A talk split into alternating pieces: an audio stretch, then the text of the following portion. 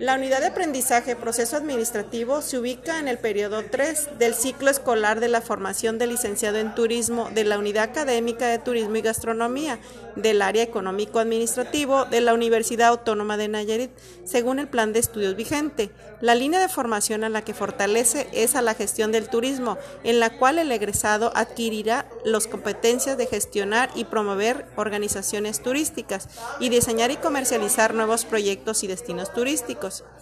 La unidad de aprendizaje está vinculada curricularmente en relación horizontal con expresión oral y escrita y con legislación mercantil laboral verticalmente con historia universal contemporánea y economía del turismo.